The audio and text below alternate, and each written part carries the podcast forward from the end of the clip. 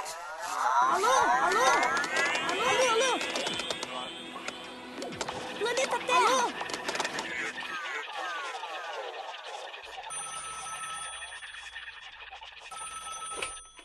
Alô? Alô, alô! Seja muito bem-vinda. Começa agora mais um episódio do podcast Alô Ciência. Eu sou o Arnone. Eu sou o Gollum. Eu sou a Camila. Eu sou a Louise. Maravilha! Então, como vocês viram, já temos aqui a Camila participando pela primeira vez como integrante oficial do Alô Ciência. Uhul, estamos aí, gente. Seja muito bem-vinda novamente, Camila. Obrigada. E também temos a presença da Louise. Louise, quer se apresentar mais? Oi, gente, eu sou a Louise, como eu já disse, eu sou bióloga formada aqui pela BioUSP e atualmente estou no mestrado em comportamento animal. Olha só, então, como sempre, alguém gabaritada para falar sobre o nosso tema. O que, que vocês estudam lá em comportamento? Cara, é coisa pra caramba. Então, comportamento é hoje considerado uma parte da ecologia. Então, é tanto o comportamento do indivíduo com outros indivíduos da mesma espécie, quanto o comportamento frente a outros indivíduos de espécies diferentes. O que eu estudo, mais especificadamente, é seleção sexual e cuidado parental. Cuidado parental, que na verdade é o tema de fundo do nosso episódio, né? Escolhemos aqui o título Toma que o filho é teu, mas para discutir um pouco sobre cuidado parental no reino animal. A Luísa depois vai falar com maior propriedade sobre isso, mais pra frente. Então, bora pro episódio? Bora.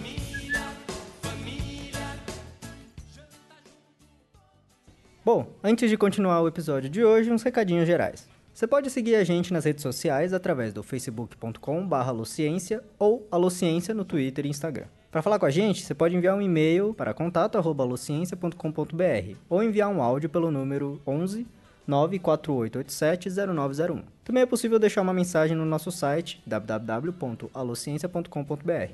Não podemos deixar de agradecer os nossos colaboradores, afinal, esse projeto só é possível graças a vocês. Então, para nos ajudar financeiramente e tornar-se um colaborador, basta entrar no nosso Patreon, patreon.com.br ou pelo Apoia-se, caso você não tenha um cartão internacional, no apoia.se barra e ajudar a gente a continuar com o projeto. Tudo isso e mais informações você encontra no nosso site. Obrigado e continuamos com a nossa programação.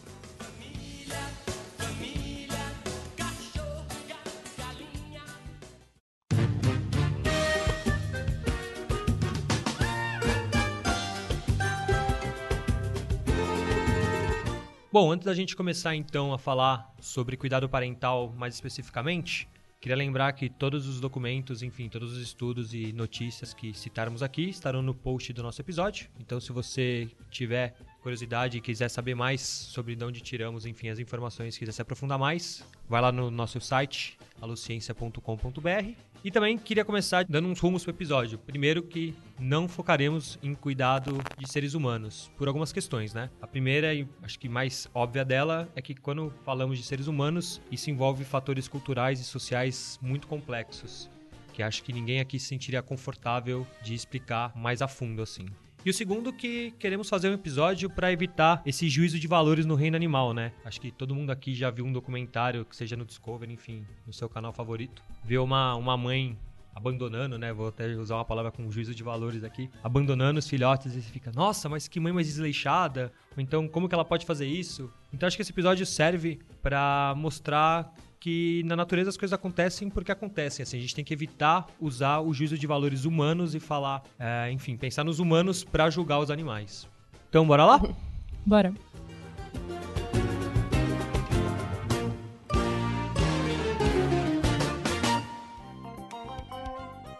Ah, então para começar o episódio, acho que seria legal a gente definir um pouco o que, que é cuidado parental, que é o tema por trás do nosso episódio de hoje. Lu, você quer falar pra gente? Claro, então a gente tem várias definições. Eu decidi trazer para cá uma que seja mais simples e mais abrangente possível. E a definição é qualquer atributo do indivíduo parental que beneficia a prole. E o que eu gosto dessa definição é que ela coloca atributo do indivíduo parental. Esse atributo pode ser tanto características físicas quanto comportamentais que o pai ou a mãe apresentam, que então vai beneficiar a prole. E outra coisa que eu gosto bastante é que essa definição é bastante abrangente e inclui até mesmo casos de cuidado parental em plantas, o que é bem menos abordado do que o cuidado animal que, sinceramente, acho que A na minha graduação sabia inteira que eu nunca ouvi falar de cuidado parental em plantas. De fato, de novo, tá, quando a gente pensa em nós seres humanos, a gente tenta levar para qualquer outro, outro ambiente. Na hora que a gente pensa num animal, a gente vê, sei lá, um urso. Aí você pensa no urso pai e na ursa mãe. Na hora que você pensa numa planta, você consegue imaginar a planta pai e a planta mãe? Ó, um exemplo bem interessante, se alguém quiser me ajudar a explicar um pouco mais sobre o que é uma agave, uma agavácea, é aquela planta que faz tequila, isso é uma boa informação. ela é uma planta ornamental e ela é bastante espinhosa. A parte de baixo dela, então, tem muitos espinhos e ela solta uma haste que lá em cima dessa haste vai ter as sementes. Então, ela só se reproduz uma vez na vida, depois toda a parte de baixo espinhosa morre e a semente cai em cima dessa parte espinhosa. E aí a semente é super turbinada de vitelo, Nutrientes. nutrientes pro bebezinho que tá dentro da semente e toda aquela parte que tá ali no solo, que era a planta mãe, que tá morta agora, ela faz como se fosse uma caminha para a semente cair. Então ela evita que os predadores de semente comam o embrião que está ali dentro da semente e também ela faz um ambiente mais propício para o desenvolvimento dessa semente. Ah, mas ela cria o bercinho, então, pra É, plantinha bebê. E é essa- bonitinho pensar numa plantinha bebê.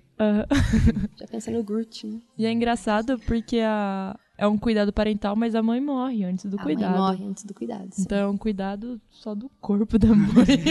E que é bem comum também em animais. Depois Ah, a gente é? pode comentar. sim. É, uma coisa que dá pra, trazendo esse exemplo da planta, sei lá, eu pensei que às vezes a gente não pode pensar muito em coisas fixas em biologia, né? Se a gente for falar de cuidado parental, de estratégia de reprodução, vão existir infinidades de espécies que utilizam diferentes estratégias, diferentes jeitos de cuidar. Então, tudo que a gente falar aqui vai ser uma coisa mais geralzona, assim, com alguns exemplos mais pontuais. Se a gente quisesse abordar tudo que ocorre na biologia, acho que daria uma série do Netflix inteira.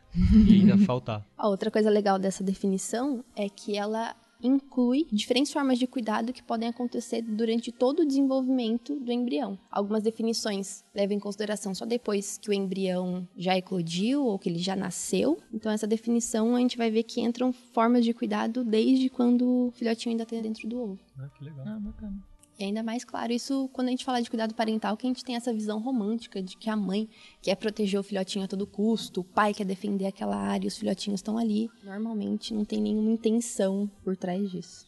É, uma discussão que eu já tive com alguns amigos aí da- das humanas e tal, que quando a gente fala, ai, mas então a mãe não quis de, de fato pensar na defesa do filhote, e a gente pensa que foi um comportamento que garantiu maior sobrevivência e foi selecionado. Aí eles falam, ah, mas assim é muito feio de observar o mundo, né? Perde o encanto. e aí falou, não, né, cara? Eu acho que é encantador pensar que foi um comportamento que foi selecionado e que isso garantiu que mais filhotes sobrevivessem graças a esse comportamento desse cuidado parental e que isso que fez perpetuar aquela espécie desse jeito, nesses modos que a gente conhece. Para mim, acho que perde um pouco o encanto achar que é uma magia qualquer que a gente nem consegue explicar, né? E acho que entra muito no entender o contexto no qual determinada espécie tá. A gente sempre pensa, ah, mas a mãe poderia ter feito isso. Mas pensa, sei lá, um ambiente aquático, um ambiente no deserto, ou onde é frio, onde é calor, onde tem abundância de alimentos, enfim. Acho que o bonito da biologia é a diversidade, né? Diferentes espécies arrumaram diferentes estratégias para sobreviver. Então, acho que, sei lá, não sei se é porque eu sou um biólogo, mas acho que é lindo. Não é porque você é biólogo, não. É lindo É lindo, mesmo.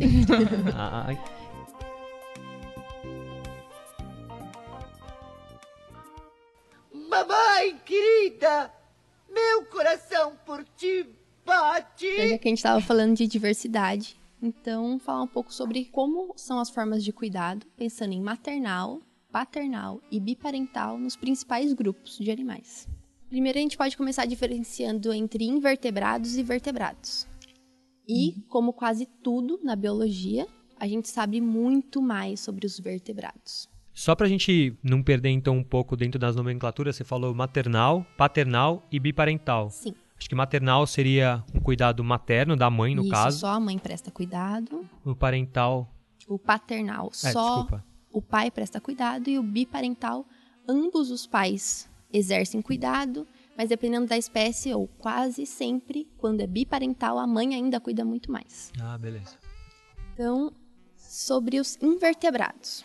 Começando, já que é o que tem poucas coisas para comentar, infelizmente, apesar de eu gostar muito E deles. apesar de ser a maior diversidade de animais que a gente tem. É a maior diversidade, estonteantemente diversos, só que a gente sabe bem pouco. A gente sabe de alguns casos em anelídeos, alguns casos em moluscos, a gente sabe razoavelmente bastante sobre aracnídeos, principalmente aranhas, opiliões e escorpiões, e a gente sabe bastantinho sobre insetos. Mas pra gente ter uma noção, a gente não tem um número de espécies que eu, eu posso falar para vocês que ah, X número de espécies exercem cuidado. A gente sabe só sobre gênero. Então a gente sabe que, por exemplo, em insetos, 2 mil gêneros têm alguma forma de cuidado. E quase sempre em invertebrados, o cuidado é maternal. Então, casos de cuidado paternal ou biparental são mais raros e muita gente acaba focando nesses casos porque eles são mais raros. Tá, então para resumir, os invertebrados, no geral, a gente não tem muitos dados sobre eles, Não temos, infelizmente. mas quando tem, ou é sem cuidado, ou o cuidado é geralmente feito pelas fêmeas. Isso, isso mesmo. Ah, maravilha. Então, agora entrando em invertebrados, que a gente tem mamíferos, aves, répteis, anfíbios e peixes. Quando a gente pensa em mamíferos, obviamente, a gente vai lembrar das mães gestando os filhotinhos e da lactação. Então, a regra em mamíferos é que o cuidado sempre é provido pelas mães. São raríssimos os casos em que o pai dos filhotinhos auxilia de alguma forma, normalmente só com alimentação.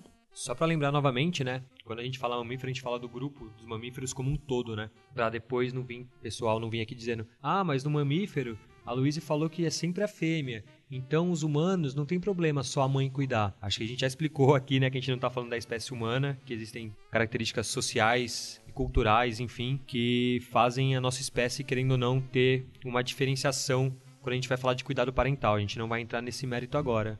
Então, por favor, não use esse argumento de que só porque nos mamíferos o cuidado é quase 100% das fêmeas que, ah, então tá beleza a gente fazer isso aqui na espécie humana também, porque existem outros fatores que influenciam nisso. Obrigada, Arnone. Muitas vezes em aula a gente tem que salientar isso sempre. Infelizmente, né? Era pra ser meio óbvio. É porque Todo mundo esquece que é um ser consciente, diferente dos outros, sabe? é porque é engraçado porque a gente sempre tenta, pelo menos na sala de aula, eu sempre tento deixar claro, galera, seres humanos fazem parte dos animais, nós somos animais, nós somos animais. Só que aí às vezes as pessoas acham que a gente então é animal, então é que nem qualquer outro animal. Não, a gente é animal, mas a gente adquiriu, enfim, uma cultura, uma organização social muito mais complexa do que qualquer outra espécie que a gente já estudou, e isso tem algumas especificidades. Só isso. É, que acho que nem entra no mérito de debater aqui o que é cultura, o que não é, porque acho que seria uma questão gigantesca, não só para psicologia, mas para antropologia e filosofia, mas que de fato na nossa espécie tem um, um arcabouço aí, uma, um referencial social que altera sim alguns comportamentos e algumas questões do ponto de vista evolutivo, até acho que a gente pode dizer, né? Exato, se a gente for pensar, sei lá, ética, quando falar ética no geral assim, ah, alguns organismos, alguns indivíduos animais podem apresentar um certo tipo de ética animal assim entre eles, mas a ética e a moral, como a gente pensa em humanos, é muito mais complexa. Você não é o pai da criança.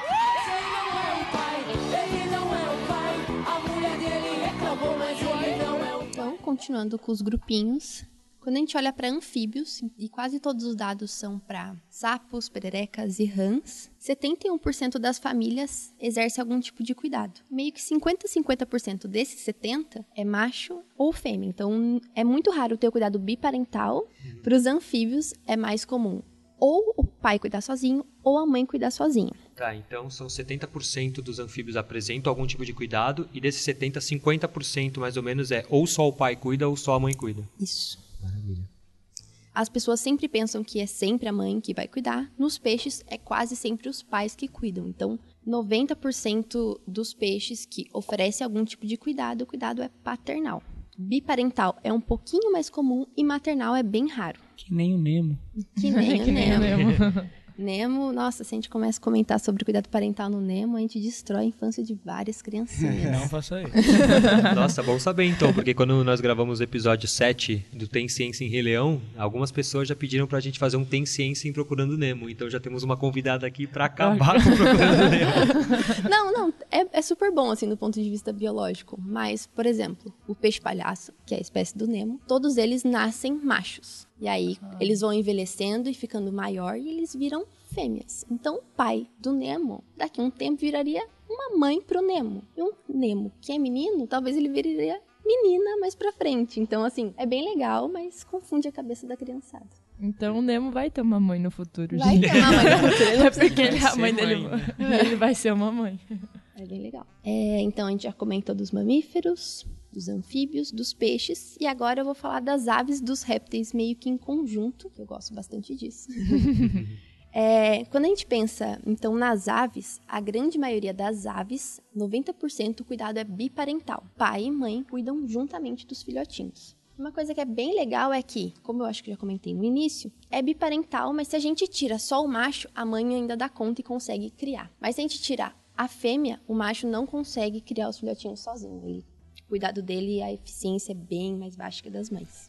E quase sempre quando a gente olha para uma imagem das aves cuidando, a gente vê sempre elas oferecendo comida na boca dos filhotes que estão no ninho, ou a gente vê as aves incubando os ovos. Então elas ficam sobre os ovos e esquentando os ovos. E isso, essa parte da incubação, é bem próximo do que a gente vê no cuidado em répteis. Os répteis também incubam ovos. Então, se a gente for ali no Museu Butantan e tem a parte do Museu Biológico, a gente pode ver pitons incubando os ovos. E essa parte da incubação é uma característica incomum de aves e répteis, porque a gente sabe hoje que elas são um grupo muito aparentado, elas têm um ancestral comum bem próximo. Só fazendo o adendo aqui que pitons são cobras. Isso, gente, pitons são cobras. Normalmente quando a gente vê aquela foto daquela cobra gigantesca, amarela e branca, aquilo é uma piton. O pessoal tem em casa, né, tudo mais. Isso, eu gostaria de ter uma. e em répteis, o cuidado quase sempre é materno.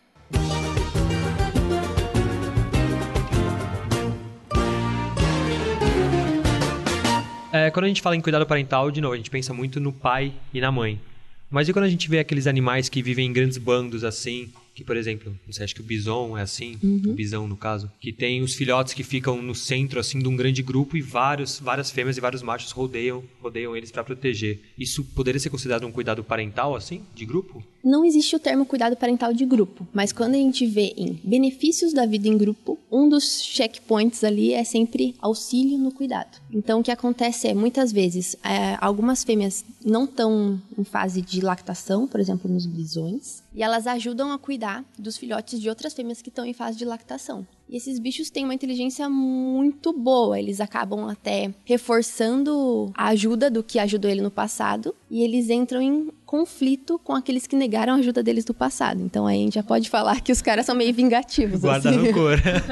Mas no caso do bisão, eles fazem aquelas formações para colocar os filhotinhos no meio, alguns indivíduos mais velhos e doentes também, e aí fêmeas e machos fazem um círculo para impedir o ataque dos predadores. Aí, nesse caso, o cuidado parental seria classificado como biparental, porque tem fêmeas e machos cuidando.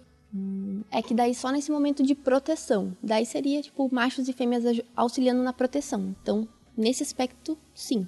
Só que daí, depois toda a alimentação A e limpeza, Ah, tá. tudo isso é a mãe que faz com o filhotinho. Entendi. Acho que a Luíse fez aqui um grande resumão de todos os grupos e acho que deu pra perceber bastante, como a gente comentou no começo do episódio, a diversidade, né? A gente viu desde cuidados predominantemente ma- do masculino, né? Paternais, até maternais, até biparentais. Acho que se passamos aqui por todos os grupos e é uma miscelânea de vários tipos de cuidados diferentes. E aí, então, outra coisa que a gente já pode comentar, que também é pensando em diversidade, que é a diversidade de tipos diferentes de cuidado. Então, quase sempre, de novo, a gente pensa em cuidado, a gente lembra da amamentação, a gente lembra da proteção contra predadores, a gente lembra dos filhotes no ninho, mas tem muito mais coisas do que isso, é bem mais amplo. Até mesmo porque pensando assim, a gente tá pensando num cuidado depois que o bebê já nasceu. Isso. o filhote já tá. Já tá aí, né? Também pensando de novo em vertebrados, né, que é o que a gente mais vê, mas existe muito mais coisa além disso. É mesmo porque quando você vai ter um filho, você tem que pensar antes, já nos gastos que vai ter com escola, com um monte de Nas coisa. fraldas você vai ter comprado. Mamãe querida, meu coração por ti bate. Acho que dá pra entrar então um pouco, puxando esse gancho aí, é, nas fases. Se, se- se é que eu posso chamar de fases do cuidado parental. Porque, como a Camila disse, a gente pensa só quando o bebê já nasceu. Mas, não, né? Acho que antes do nascimento do filhote, acho que já, já existe um cuidado, uma preocupação. É uma preocupação, né? É algo que ele tem que fazer, assim. É uma obrigação, quase. Mas então tá, a gente pode ter cuidado parental ocorrendo em pelo menos três fases, que é a fase gamética, a fase embrionária e a fase de juvenil. Então, quando a gente pensa na fase de gameta, é meio estranho pensar assim, mas quando a fêmea ela tá fazendo o ovo dela, ela coloca uma quantidade de nutriente ali, que a gente, os biólogos, a gente chama isso de Nutella. Nutella. Vitelo. Nutella é bom Nutella. também. Nossa, seria ótimo. Pensou? ovo de Nutella é ovo de Páscoa, no caso, né? Ovo de Nutella. Então, ela coloca uma quantidade fixa de vitelo dentro do ovo, que é o nutriente. Só que ela tem o mínimo necessário que ela precisa colocar para o filhote ser viável, mas ela pode colocar além desse mínimo necessário e muitos biólogos já consideram isso como uma forma de cuidado. Então ela dá tipo um turbo naquele ovo, ela coloca muito mais nutriente do que precisa, então é provável que aquele filhotinho nasça maior, mais forte, mais saudável. Então isso é cuidado. Acho que é legal pensar aqui, porque quando a Lu tá falando em a fêmea quer colocar ou a fêmea pode colocar, isso não é bem uma opção da fêmea, né? Ou é? Tem espécies que é uma opção. As fêmeas podem escolher quanto colocar? Sim, então ela pode ter copulado com um macho que ela percebeu que é um macho dominante ou um macho de qualidade, e ela enviesa aquele filhotinho daquele macho com uma maior qualidade do que se ela copulasse com um macho zoadinho. Mas isso depende se ela tem comida necessária, se ela conseguiu perceber pistas sobre aquele macho. Isso é bastante comum em aves e em aranhas também. Pra mim era da espécie, assim, não fazia ideia que a. Imagina, eu posso... Esse óvulo vai ser pouquinho, gente. Uma menstruação. Esse boy lixo. É, bem não bizarro. merece. Esse boy lixo não merece. É bem isso. Tem um, nossa, tem um besourinho que é muito legal, que as fêmeas gostam de um, um padrão de estímulo durante a cópula, e se o macho faz aquele padrão de estímulo, que é tipo vários toques, etc., aí ela faz muitos ovos com o esperma daquele, daquele macho. Senão, ela faz pouquinho ou até descarta o esperma dele. Nossa, tem Você um... consegue escolher, então, o esperma também. É o Kama Sutra dos besouros, gente. É um pouco difícil detectar esse tipo de cuidado, que é aumentar a provisão de nutriente para o ovo, mas isso existe e é uma forma de cuidado, porque é um caractere do indivíduo parental que aumenta a chance de sobrevivência da prole. Como a Luísa disse, a fêmea foi lá e copulou com o macho, que ela percebe que pode ser um macho, enfim, com bons genes, assim, com boas características, ela fala, bom, vou fazer É esse isso. ovo bom aqui, colocar nutrientes que, Meu precioso. que meu tesouro vai nascer melhor aqui. Ô Lu, fazer uma pergunta um pouco fora do tema, mas talvez seja legal pra galera. Uhum. O porquê que é tão importante você investir no sucesso da prole? Ou, por, por exemplo, por que que eu quero investir? Por exemplo, copulei com esse macho e esse macho é bom. Uhum. Então eu vou investir mais vitelo nos, nos ovos de- com esse macho. Ou então eu vou guardar esse, esse esperma para produzir mais filhotes. Isso vai garantir que as minha prole sobreviva mais. O que que, por que que isso é importante? Tá, eu gostei muito da pergunta, mas já achei que parte da minha resposta já estava na pergunta. Mas assim, quem não é biólogo tem um pouco de dificuldade em pensar que a gente, biólogo, pensa sempre no sucesso do gene. Então, a gente sempre está pensando que a gente olha para os indivíduos de uma espécie se reproduzindo e não é simplesmente indivíduos se reproduzindo, são genes que estão sendo passados para frente Material genético, no caso. material genético. É, então, numa população, indivíduos diferentes têm qualidades muito distintas de material genético. A qualidade dos indivíduos varia muito. Então, para a fêmea selecionar um macho ou o macho selecionar uma fêmea que tem uma qualidade maior, isso vai aumentar a sobrevivência dos filhotes dela, talvez aumente a possibilidade dos filhotes dela se reproduzir e tudo isso são genes sendo passados para frente. De novo, eu sempre tento puxar para a parte de diferenciar um pouco dos humanos. Mas no humano a gente tem a, a relação sexual não é só para reprodução nos humanos, né? Ao contrário dos bichos que não tem esse tempo disponível, se é que eu posso dizer assim. Mas alguns, sei lá, algumas espécies vivem muito pouco e é custoso em termos energéticos.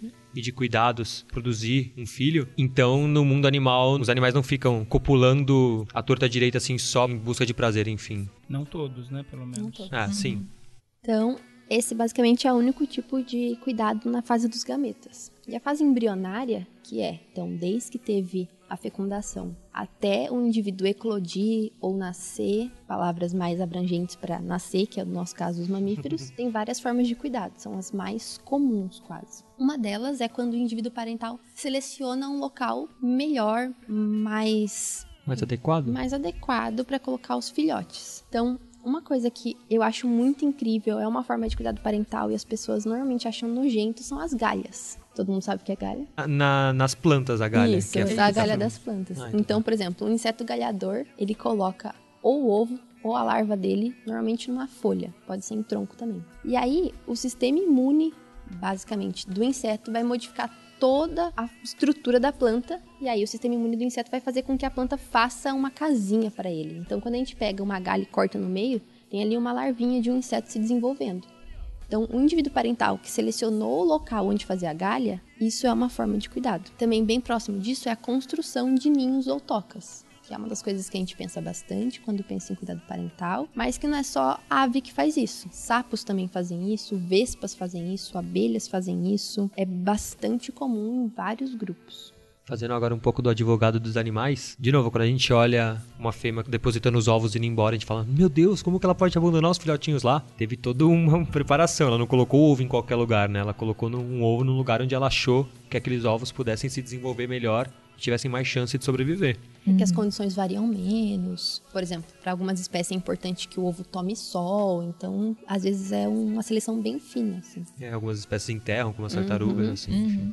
Existe uma seleção por parte das fêmeas também, né? Dos machos que constroem alguns ninhos, não é? Sim, tipo, Eles constroem um, um, recanto lá e as fêmeas podem escolher qual... Quem tem a melhor casinha. É. Isso, isso é bem comum isso é bem em, em, aves, isso é bastante comum. Mas quando você citou das tartarugas, eu achei bem legal porque nessa ideia de que, ah, cuidado é só depois que o filhote nasce. Isso é uma ideia mais ultrapassada.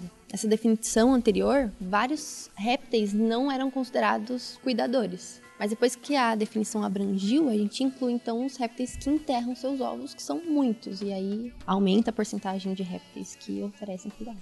Eu acho isso muito legal que isso acontece na biologia e nas ciências como um todo, assim. Às vezes a gente já tem um estudo, só que por causa da nossa definição de cuidado Isso. parental, estudos anteriores, por exemplo, como a Luísa acabou de falar, depois que você muda a definição do que é cuidado parental, muitos grupos que estavam de fora passam a estar dentro dessa nova definição. Uhum. Então não é assim, nossa, então os répteis desenvolveram cuidado parental nos últimos 20 anos. Não, talvez nós que mudamos o, o, modo como a gente entende cuidado parental nos últimos 20 anos. E isso fez com que os répteis agora, por exemplo, estejam envolvidos aí dentro. Uhum.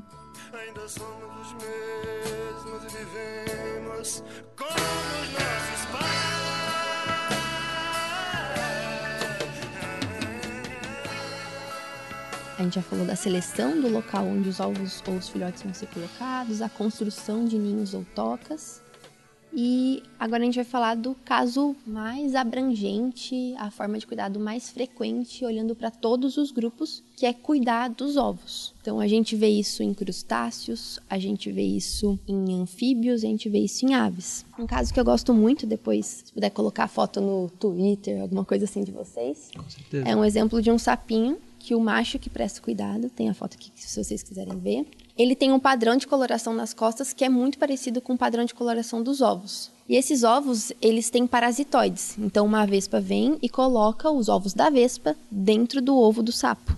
E aí o macho ele se prosta em cima dos ovos quando essa vespa vem e ele é picado ao invés dos ovos dele serem picados. Então esse padrão de coloração confunde a vespa e ele acaba sendo o alvo da vespa ao invés dos ovos dele. Mas o sapo morre. Ele fica machucado, mas não morre.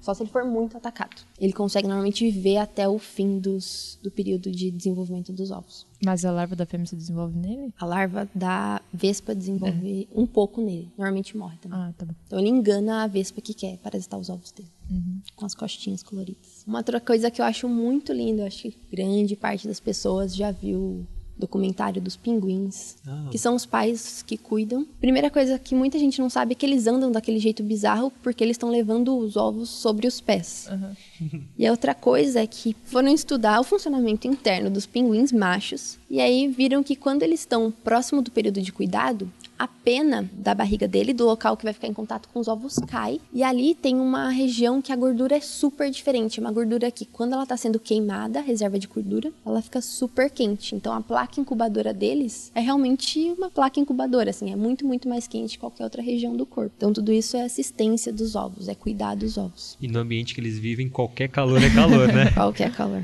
Eu achei que os pinguins andassem daquele jeito porque eles tinham a perninha curta. é, na verdade eles, eles, eles evitam o ovo vou entrar em contato com o gelo. Ah, ele tá segurando Ele então. tá segurando. Achei que o terno tava muito apertado.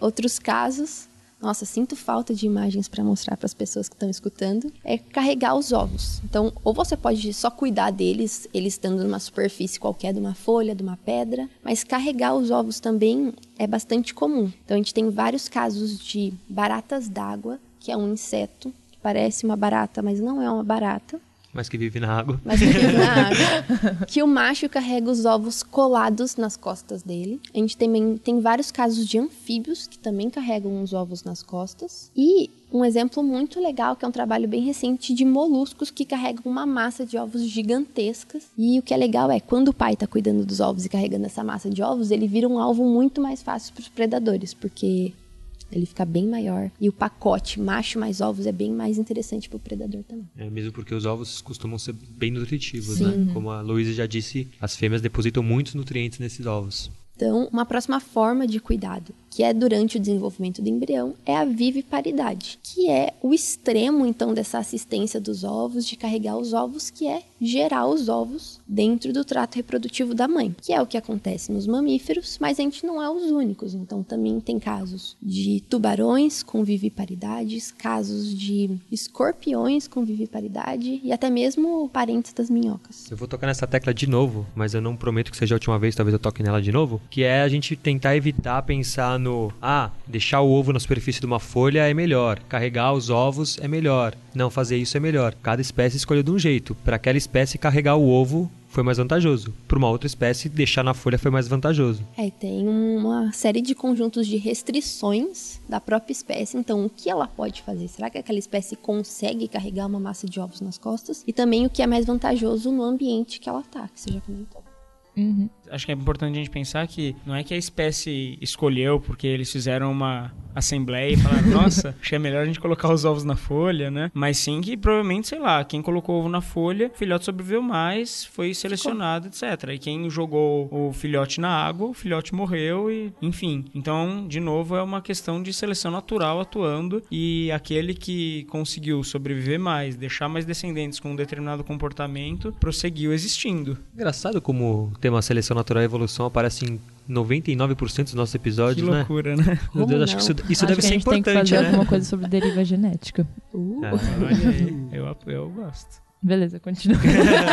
Você só jogou deriva genética. É, é e- só porque que é isso? a Que gente é tem isso? uma visão muito selecionista das coisas. E Muito. às vezes não é tudo seleção. Então tem que tomar um pouco de cuidado com isso também. Quando a gente fala pensar em comportamento que foi selecionado dependendo do ambiente, às vezes não teve seleção, foi só um caso aleatório. É, tem razão. Acho que eu, eu sou de uma escola muito selecionista por duas razões. Primeiro que eu dou aula no Fundo 2 e a gente só fala de seleção natural. Então, tudo que eu vou falar de evolução acaba linkando com seleção natural. E outra que eu ando lendo muito Richard Dawkins. Ele é muito selecionista. Sim, total. E se você Então- também não souber o que é deriva genética, não se preocupe, porque não é o tema do episódio e a gente só viu isso praticamente na faculdade. Então, E a Camila vai fazer um episódio sensacional. Ela tá preparando a pauta sobre É, deriva a- genética. ela acabou de abrir no computador a pauta. olha só. Tá linda, tá linda. Não, mas de fato, deriva genética seria um ótimo episódio. Difícil. É difícil. Mas sem saber que era impossível, fomos lá e fizemos. Albert Einstein. Clarice. No. I am your father.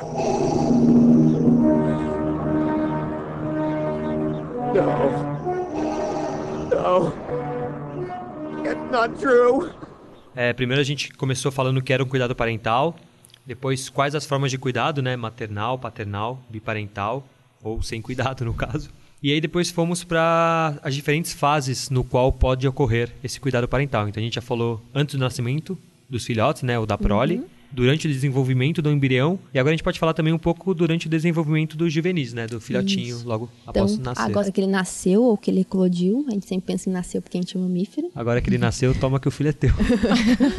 tem principalmente três formas de cuidado. Um que a gente chama de assistência do juvenil, que basicamente é limpar, esquentar ou resfriar e alimentar. Então, tudo isso está dentro de assistência do juvenil. Carregar os juvenis. Então, ultimamente estava aparecendo vários posts no Facebook sobre os gambás e sempre mostravam os gambás com os filhotinhos todos nas costas. E isso é uma forma de cuidado que a mãe procura alimento, mas ela não deixa os filhotes sozinhos num canto, ela carrega os filhotes com, com ela. Então, para esse grupo, por exemplo, já é uma boa deixa do que o Arnone tinha falado. Para esse grupo, isso foi viável. A mãe carregar os filhotes nas costas, porque a mãe aguenta, porque ela não é tão vista por predadores, mas para outros, a mãe deixa os filhotes num canto e vai procurar comida. É. Assim, pode parecer muito óbvio o que eu vou falar agora, mas é o que a Luísa falou. Ah, um gambá consegue carregar os filhotes. Ah, um macaco consegue carregar os filhotes. Uma girafa não conseguiria carregar o filhote dela nas costas, entendeu? Por mais óbvio que possa parecer, faz um sentido. Tem todo um sentido evolutivo o porquê que alguns carregam e outros não. Uma coisa bem legal que você acabou de falar de girafa, você não viu aqui, mas eu tenho uma imagem das girafas, eu tenho tatuagens de girafas. e as girafas são ótimas mães. Então, normalmente as girafas cuidam dos filhos em conjunto, porque elas entram no ciclo reprodutivo em conjunto. E isso, elas também fazem aquela formação para proteger os filhotes. E uma coisa bem bizarra é que elas praticamente ficam sem dormir, porque para elas dormirem elas ficam sentadas, elas têm dificuldade de levantar. Então, quase até o filho completar um ano, elas não dormem, porque se o predador chegar, elas não conseguem levantar a tempo para salvar os filhotinhos. Nossa, parece bem É, os tipo, humanos mesmo, é tudo, né? é tudo muito desengonçado nas, nas girafas, assim, mas é bem legal. Mas também em carregar juvenis, umas coisas que a gente não tende a pensar é como isso também é comum em alguns grupos que a gente tem um pouco de medo, que é quando a gente vê aquela aranha cheia de filhotes nas costas. As pessoas acham que o maior pavor da vida é aquilo, né? Porque é uma aranha com mais 700 aranhas nas costas. É porque quem acha que isso é o maior pavor da vida nunca pagou imposto. Mas Nunca fez declaração nunca de declarou imposto de renda.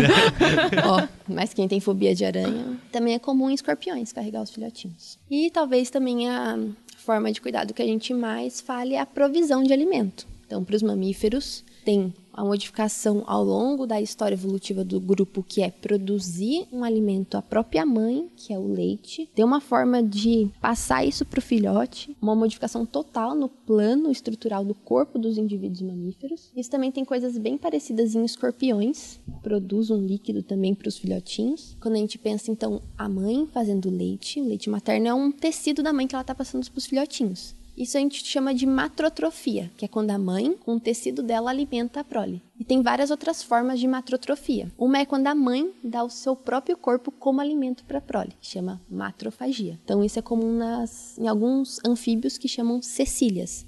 A mãe dá o alimento para a prole, que é a pele dela. Ou seja, os filhotes nascem e comem a mãe. Exato. Outros casos são quando a mãe faz alguns óvulos que não vão ser fertilizados, não vão chegar ao fim do desenvolvimento. Alguns filhotinhos vão nascer antes e comer os irmãozinhos. Isso acontece em tubarão? Isso acontece em tubarão, isso acontece em salamandra. Então, tem alguns ovos que estão ali, assim, a gente tende a perder aquela visão romântica da natureza. Tem alguns ovos que estão ali, mas eles estão ali meio que eles não iam chegar ao desenvolvimento, é realmente para alimentar os outros. Então, se você briga com o seu irmão, pensa que podia ser pior. Ele podia ter te comido e você nem nascer, teria nascido. E uma outra, outro caso de matrotrofia que eu acho super legal é de uns sapinhos aqui da Mata Atlântica que eles colocam os girinos nas bromélias. Então ele coloca um filho, um girino dentro de uma bromélia. E aí ele tá dentro de uma bromélia, o que, que ele vai comer? Não tem muita coisa. Então a mãe volta e coloca ovos não fecundados dela para ele se alimentar. Nossa. Só que ela lembra, tipo, onde ela colocou o filhotinho, sabe? É uma coisa muito doida. Nossa. Doideira. E são quantos filhotes que ela tem? Ela normalmente tem até uns seis, então ela coloca Ah. cada um numa bromélia e ela vai dando um se ovinho pra fosse cada um. 100, Não. 200, 700 filhos, bromélias pra você visitar e colocar Não, um. a Camila fez uma cara de, ah, então tudo bem, seis filhotes. E eu, mano, eu pensei que era um, assim. eu falei, mano, como é que você tem seis filhotes e fica levando. Ela sabe quem ovinho? ela alimentou, quem ela não alimentou. eu Pois bem é, e na bromélia certa. Imagina que assim, não é que tem sete bromélias. E aí ela vai escolher as bromélias enfileiradinhas. Ah, eu coloquei na número dois, no número três. não, tem bilhões ali de É que bromélias. seis pra mim é pouco porque eu tenho cinco irmãos, então eu tô acostumada. Nossa. A minha mãe sabe onde ela deixou cada filho. então acho que talvez seja possível. Mas você sempre lê aquele caso da família que foi no restaurante e esqueceu um dos Esqueceu filhos, um. né? É. Então, Aí esse é um sapinho, é isso? É um sapinho. Um sapinho São bem lindos coloridos. É, e lembrando que a Luísa falou que ele é um sapinho da Mata Atlântica. Isso. E a Mata Atlântica é uma mata conhecida por ter muita epífita, né? Que são as bromélias, enfim. Que são plantas que ficam apoiadas em outras plantas, assim. Sendo uma definição bem, bem simples. Então, quem já entrou numa Mata Atlântica já olhou um tronco de árvore e viu 500 plantas penduradas nessa outra planta. Então, como o Max falou, não deve ser uma coisa muito fácil Subir até lá, né? é. Subir até lá e saber depois onde colocou, né? Acontece que nem aqueles desenhos que o cachorro esconde o osso e depois não sabe onde escondeu, né?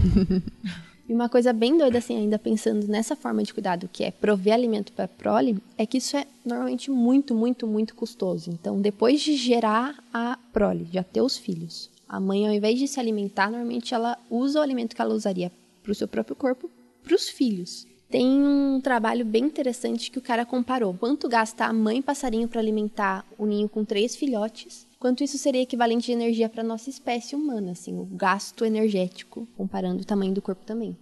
Ela esse cara chegou à conclusão de que para a mãe passarinho alimentar três filhotes no ninho é equivalente a um humano correr o Tour de France, que é uma competição de ciclismo na França que praticamente atravessa a França inteira. Então, assim, é um gasto calórico muito, muito grande, assim. Nossa, são, é uma pessoa pedalando durante muitas horas, assim, muitas mesmo. E subindo ladeira é muito gas- gastoso. É muito custoso. Muito obrigado. É muito custoso. E essa é uma das explicações para aves e cuidado do ser biparental. É como se apenas um não desse conta, assim. É, é difícil demais alimentar aqueles filhotinhos. Posso fazer uma pergunta? É, a gente está falando de alimentação. E eu queria saber. Bom, isso deve, obviamente, variar de espécie para espécie, mas até quando a gente considera o cuidado parental, assim? Porque na minha cabeça, quando você vê esse documentário, você acha que o cuidado parental vai até a hora que o, o filhote consegue se alimentar sozinho, né? Então, famoso, agora que você consegue se alimentar sozinho, vai lá, campeão, vai viver sua vida, né? Aquele. No dia em que saí de casa, minha mãe me disse, filho, vem cá. Então. Até quando que a gente considera o cuidado parental? Quando o filhote começa a se alimentar sozinho? É basicamente isso. A gente fala que é um momento de independência nutricional. Então, às vezes, é só a partir do momento que ele consegue comer sozinho, às vezes caçar sozinho. Normalmente para por aí. Mas algumas espécies que os pais continuam alimentando os filhos, normalmente isso já vai se encaixando quase para uma definição de socialidade. Normalmente são espécies sociais que os pais continuam a alimentar os filhos, mas daí os filhos começam a ajudar no aporte de alimento para a família. Bem Né? parecido com algumas famílias que eu conheço.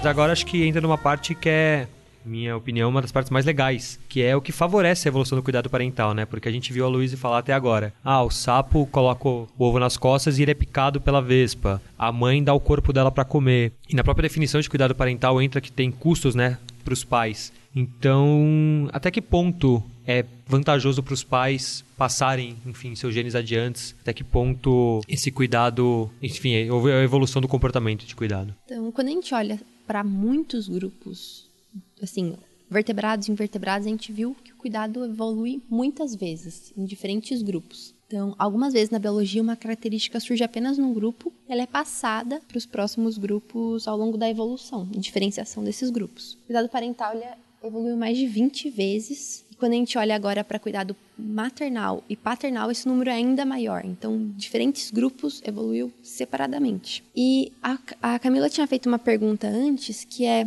por que cuidar? Ou por que, sabe? Ela estava querendo trazer um termo, e eu não sabia se a gente já podia falar disso ou não, que é o termo de aptidão biológica. Então, quando a gente fala de aptidão, a gente está falando normalmente de sobrevivência, então quanto aquele indivíduo sobrevive e a fecundidade dele, quantos indivíduos ele deixa para a próxima geração, quantos filhotinhos ele tem. Então, pensando do ponto de vista dos genes, do material genético de um indivíduo, Quanto mais ele sobreviver, maior vai ser as chances dele se reproduzir e deixar mais filhotinhos. Isso é, de forma bem geral, a aptidão. Então, no ponto de vista de um indivíduo que ele quer ter sucesso reprodutivo, o ideal seria que ele tivesse muitos filhos, que todos eles fossem saudáveis, que todos eles fossem sexys para continuar se reproduzindo e deixando o material genético para as próximas gerações. E aí garantir com que a espécie continue existindo.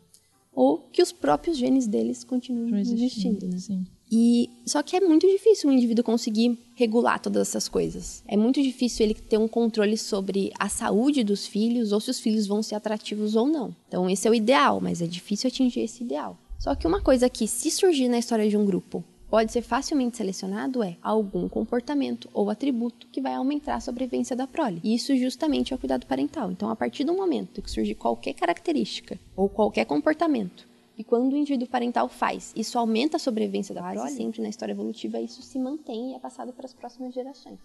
Acho que dá para entrar um pouco, é, pensando em exemplos assim, como a Luísa disse, ah, seria legal para a espécie, é sempre vantajoso ah, ter o maior número de filhotes, o maior número de filhotes saudáveis, enfim. Mas, de novo, entra muito no ambiente, né? Em questões, diversos fatores, por exemplo, disponibilidade de alimento, competição. Então, de novo, você pega, vou usar um exemplo, sei lá, inseto. Às vezes o inseto, como ele tem muitos filhotes, ele aposta nessa estratégia. Então, vou tentar fazer o maior número, colocar o maior número de ovos, ter o maior número de filhotes, que algum desses filhotes vão sobreviver. Agora, você pega, por exemplo, sei lá, um elefante. Imagina o quão trabalhoso e o quão gasto de energia é para produzir um filhote de elefante. Então, talvez os pais, né, a mãe elefoa, ou elefanta, enfim, ela pensa, pô, tive tanto trabalho, vou cuidar desse aqui pelo menos, né, para ver se eu consigo garantir esse sucesso. Então, está muito em diferentes estratégias. E é legal pensar que esses benefícios e esses custos, eles variam em diversos aspectos ao longo da história evolutiva dos animais. Ou das plantas, no caso. Que a gente já esqueceu delas, mas elas estão aí. A gente sempre- a cuidado. gente dá todos os exemplos com... Nesse momento, um botânico sorriu. Isso, então a abordagem no geral de estudar comportamento e cuidado parental entra aí também, é sempre pensando em custos e benefícios desse comportamento. E para pensar nos custos e benefícios, a gente tem que pensar, por exemplo, em características da história de vida da espécie. O que, que são essas características de história de vida? Qual o tempo total de vida normalmente dessa espécie? Quanto tempo ela demora para maturar? Ela matura, reproduz e já morre? Ou ela tem um grande período de vida adulta? Ou é natural dessa espécie conseguir produzir poucos ovos ou muitos ovos, igual o Arnone falou? Então tudo isso entra como características de história de vida. Só uma coisa, quando você fala maturar, você diz uma fase de vida que ela já tá, os animais já estão aptos a, Isso, É, isso mesmo. reproduzir? Então, a fase de maturação é quando ele passa de juvenil para adulto. Ou seja, ele já pode É, reproduzir, pode ter filhotes no caso. Tá. Eu ia fazer uma pergunta com relação se existe então alguma relação entre a ausência ou a presença de cuidado parental dependendo do tipo de fertilização dos ovos, porque a gente sabe que alguns animais eles têm a fertilização interna ao corpo e outros que eles colocam os ovos no meio e aí a fertilização, os dois gametas se fecundando, ocorre externamente ao corpo. E se existe algum tipo de relação entre o cuidado e esse tipo de fertilização de ovo? Existe, mas isso é mais claro quando a gente olha a cada grupo.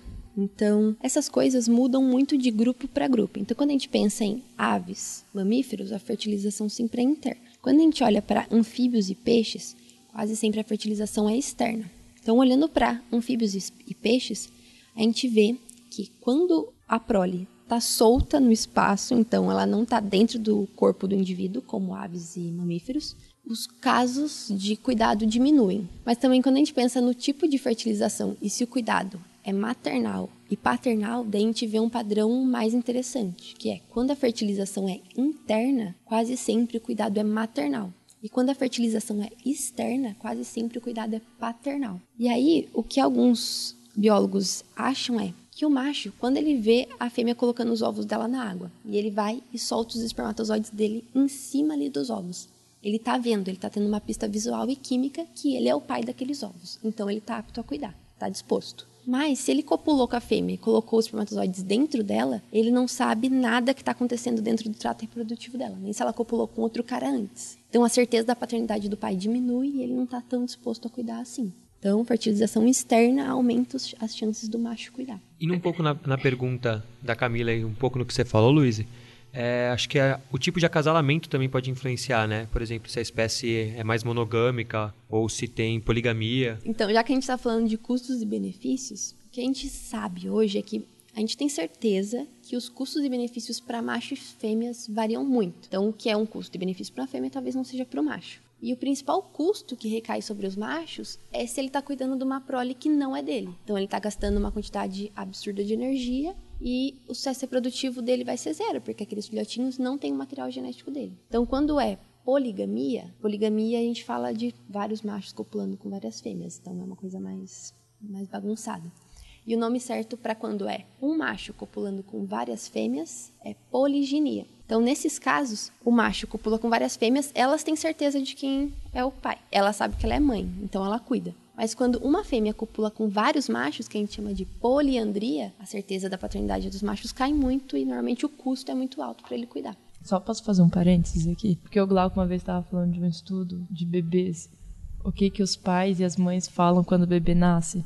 Que é a cara do pai. né? É, para, assim, quando o bebê nasce, a família da mãe geralmente fala pro bebê: "Nossa, é a cara do pai", Pra dar uma certeza de paternidade.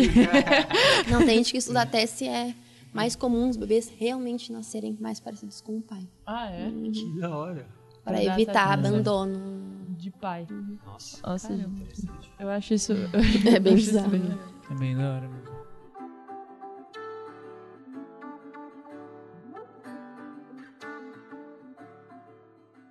Bom, então vimos aqui que existem diversos tipos de cuidado parental e os custos que eles têm e como que isso evoluiu, mas como esse nome, o título do episódio sugere, toma que esse filho é teu, enfim, quem deve cuidar dos filhos, a mãe ou o pai? E tem uma regra na biologia? Não gosto de falar que tem uma regra, mas tem uma coisa que é mais comum. As fêmeas normalmente são quem cuida, quem mais cuidam da prole. E uma coisa que eu acho bem interessante é que essa parte dentro de cuidado parental é a parte mais em construção e talvez seja uma parte bastante difícil de falar, porque entra várias influências dos cientistas como pessoas. Então, durante um bom tempo era bastante comum falar, olha, é óbvio que as mães que cuidam da prole. Então, tanto para a parte humana quanto para os animais, isso não era muito investigado assim. Eram as mães quase sempre cuidavam. E aí, com a entrada de várias cientistas na pesquisa, é bem legal que mulheres mais matemática surgiram modelos matemáticos super complexos. A gente viu que isso, opa, não é sempre a mãe, isso não é tão simples e isso é muito legal, gente. Eu gosto muito disso. Então, essa parte toda a gente fala de conflitos no cuidado parental. Então, essa parte de toma que o filho é teu envolve vários conflitos. Então, o primeiro conflito que existe em cuidado parental é, primeiro, o conflito entre os irmãozinhos. Tudo não é tão lindo na natureza, a gente já viu que às vezes um irmão come o outro. Mas é bem comum um conflito entre irmãos, cada um querendo mais comida. Quem tem irmão, e a história do Danoninho sabe bem como é. Então, existe esse, esse conflito entre irmãos. O outro conflito é o conflito entre os pais e a prole. Que existe um momento que os pais querem parar de cuidar da prole. Ela já tá grande, ela já tá independente, mas a prole quer continuar sendo cuidada. Então, existe esse conflito. A gente também sabe bem como que é. Ninguém aqui sabe como é. Beijo, mãe. Então, esse conflito, que existe um ótimo, né, pro pai parar de cuidar daquela prole. Pronto. Ele já tá quase se reproduzindo e ele tá querendo ser alimentado ainda. E esse terceiro conflito, então, é o conflito entre o macho e a fêmea sobre quem deve arcar com os custos do cuidado. Então, uma ideia bem inicial era uma ideia assim: olha, quando a gente olha para o tamanho do gameta da fêmea, o gameta da fêmea desde o início já é gigantesco. O óvulo é gigantesco, ela coloca um monte de nutriente lá. E os espermatozoides são super pequenininhos, mequetrefes. Então a fêmea, desde o começo, ela já está investindo mais na prole do que o macho. E aí tinha uma ideia assim, olha, ela já começou a investir, ela continua a investir até o final. E era mais ou menos essa a explicação até a década de 70. Que absurdo. É, era assim. Tipo, a fêmea começou a investir, então ela tá fadada a continuar investindo. E aí depois teve pessoas criticando isso e tentaram melhorar um pouquinho. Isso é engraçado porque, imagina, o que você chama de gameta macho e gameta fêmea, isso que você falou vem desse- dessa própria conceituação. Porque o conceito de fêmea, de gameta fêmea, já é aquele gameta maior e imóvel. E o conceito de gameta macho é o gameta pequeno e imóvel. Então, se você definir o contrário, então vai ser os machos que vão ter que cuidar. Então, tudo isso tá numa parte, numa definição. Sim. É um erro de Acaba sendo, definição. tipo, a definição do que é macho, a definição do que é fêmea, né? Então você parte de assim, construíram esse argumento na década até a década de 70 Uhum. com base em uma definição que é arbitrária. Não sei se é arbitrário. Acho que o que chamar de macho e fêmea é arbitrário. Sim, é isso. É, não sei como melhorar um pouco esse argumento. É confuso, é difícil, é problemático, mas era assim.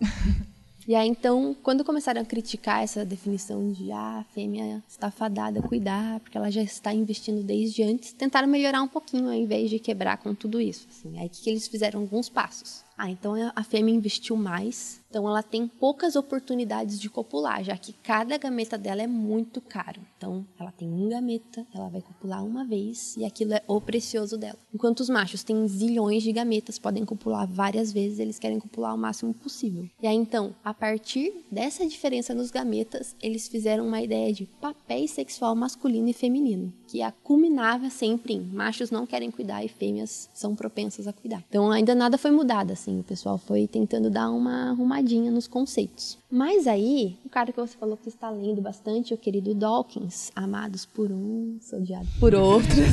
Ame-o ou deixe-o.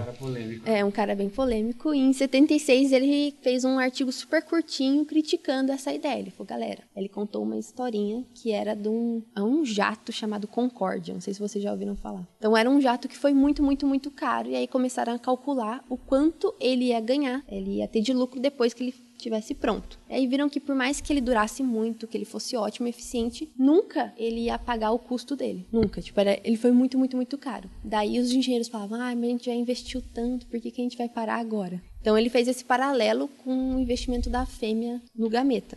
E ele falou, olha, investimento passado não deveria significar nada que você está fadada a continuar investindo, porque se você parar de investir naquilo e passar a investir numa outra coisa, talvez o seu lucro seja maior. E a ideia dele era assim: a fêmea poderia parar de cuidar daquele óvulo que ela já investiu muito e começar a fazer um outro óvulo e depois parar de novo e fazer outro óvulo e parar de cuidar de novo. Então ele trouxe essa ideia que o investimento passado da fêmea não podia explicar o porquê que as fêmeas sempre cuidam. Aí depois vem uma coisa que a gente já comentou um pouco que é sobre o tipo de fertilização. Então essa é meio que a historinha da área, assim. O cara propôs que o tipo de fertilização dos peixes explicava se era o macho ou a fêmea que devia cuidar. Então, tudo isso a gente está olhando para formas diferentes de fertilização e de comportamentos diferentes em cada grupo que pode explicar o porquê aquele grupo é a mãe que cuida ou o pai que cuida. E para esse cara, então, se você tem certeza da paternidade, os machos teriam um custo muito mais baixo associado e os machos poderiam cuidar. Mas que para peixes ele diz que é assim, os peixes são territorialistas, então eles já defendem o território. Então já tem uma certeza maior da fertilidade deles porque ele viu o óvulo ser fecundado. Ele já cuida do território. Se o ovo estiver dentro do território dele, é um custo muito baixo, então já cuidava daquilo. Então essa é uma das explicações por que em peixes esse padrão é inverso. São os machos que cuidam ao invés das fêmeas. Eu estou tentando comentar os mais fáceis, as proposições mais fáceis, e uma outra é da proximidade que o indivíduo parental, a conexão que ele tem com a prole. Então, no caso de aves e mamíferos, quase sempre a mãe ou vai gestar ou vai incubar os ovos, ela acaba tendo um, uma proximidade maior com o ovo, alguma coisa que é meio que fixa naquela espécie, ela não pode deixar de gestar e por isso são as mães que cuidam. Mas no caso dos peixes, essa proximidade com o território faria com que os machos cuidassem da prole. É, acho que o legal de um ponto que a Luísa falou há alguns minutos é o quanto a nossa, a nossa análise do, do mundo natural, vamos chamar assim, ela muda de acordo com a pessoa que está analisando, né? O quanto a ciência não é neutra e o quanto é meio até decadente a gente pensar as ciências nos moldes da neutralidade ou meio positivista até, porque enquanto a gente está se propondo a ser neutro, era um monte de homens analisando e aí um tipo de análise era A, sobre cuidado parental, etc. À medida que as mulheres começam a entrar um pouco mais no mundo acadêmico, científico, a análise passa a ser B. E assim, na minha opinião, posso até cometer vários equívocos nessa fala, mas na minha opinião isso tem muito a ver de quem está fazendo essa ciência, né? Como a gente está produzindo essa ciência. Então acho que um, um passo importante para os cientistas admitirem no meio da sua produção acadêmica é que eles não têm imparcialidade ou neutralidade na análise. Até pelo fato da gente estar tá como sujeito histórico de um determinado de um determinado momento aí, a gente tem uma análise que diz respeito ao nosso contexto e à nossa vivência e às nossas significações, né? É. Acho que somado a tudo isso, é, se a gente for pensar o cuidado parental como dentro de uma um dos temas dentro de da biologia de comportamento, que é uma área relativamente nova, né? Então, além de ser uma área dentro da biologia relativamente nova, ela sofreu com essa entrada de novos pontos de vista, né? E novos estudos. A ciência está sempre se modificando e pessoas que entram trazem novos pontos de vista e a área vai se desenvolvendo e traz estudos desde psicologia até taxonomia, né? Que é são os grupos. Todas as áreas da biologia podem conversar quando a gente vai falar de comportamento, né? Uma coisa bem legal disso é pensar nessa definição de papéis sexuais, que para mim é uma definição super feia e engessada, assim, tipo, machos têm esse gameta aqui. Por isso, os machos vão ser ávidos por cópula e não vão querer cuidar da prole. Enquanto as fêmeas têm esse gametão, elas copulam um pouco, elas são criteriosas e cuidam da prole. E aí o que é legal é que cada vez mais vão descobrindo espécies que não fazem isso, uhum. e ao invés de dar um outro nome, em vez de gessar papéis sexuais, é, ah, esse é um papel sexual reverso, invertido, invertido sabe? É tudo muito engessado, acaba dando um nome como se aquilo fosse errado ou estranho, sendo que aquilo é normal, aquilo acontece também, sabe? É que na verdade não existe um padrão e você, com base na sua percepção, na sua biologia, na biologia humana no caso, a gente criou um padrão tenta colocar esse padrão na natureza. Daí, quando a gente vai para a natureza, vê que esse padrão não corresponde. E aí a gente fica tentando fazer, abrir brechas desse padrão para explicar o que está acontecendo, sendo que na verdade era só tirar aquilo dali e, criar.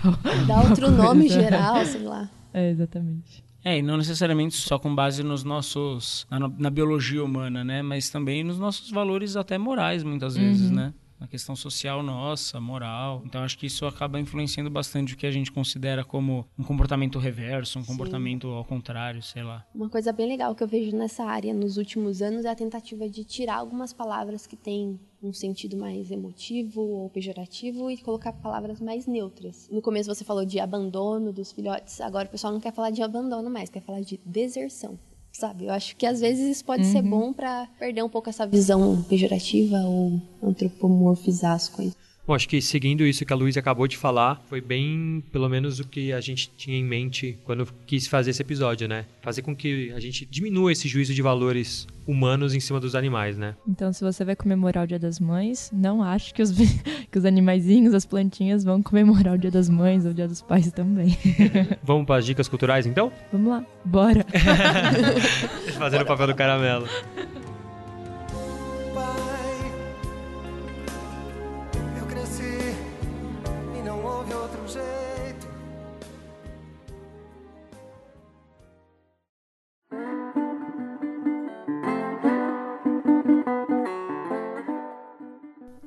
Maravilha, então bora para as nossas dicas. Bom, então eu posso começar dando minha dica. Eu tinha trazido uma dica para dar, mas a Luíse, no, durante o episódio, falou sobre um documentário que eu assisti e gostei muito, então vou usar. Queria sugerir o documentário Marcha dos Pinguins. Não sei se está disponível na Netflix, enfim. Se você jogar no Google, você consegue ver lugares onde isso está disponível. Mas é um documentário que eu assisti há um tempo atrás e ele é muito bonito, assim. Além de trazer a parte biológica, eu acho que ele, como fotografia, como imagens, ele é muito bonito. Então fica aí a dica Marcha dos Pinguins, um documentário bem legal. E uma outra dica que eu queria trazer foi é, o Guia do Mochileiro das Galáxias. O Marx deu esse- essa dica no último episódio e eu fiquei tão impressionado pelo livro que eu corri atrás para ler e acabei de ler e o livro é sensacional, o livro é maravilhoso. Falei, né? Minhas guias são minhas guias. E eu, e eu, sugi- Minhas dicas são muito boas. e eu sugiro que você que nos ouve, leia o Guia do Mochileiro. Acho que se você lê-lo assim, sei lá, nos próximos 15 dias, acho que vai ser bem legal, assim. Eu também, eu também tô relendo e já tô na metade. Eu também tô lendo, gente. também Eu já li. relendo. Nossa, tá todo mundo aqui lendo? Que legal, então acho que você que nos ouve, por favor, leia também. Você não vai se arrepender, é um livro muito legal. Camila?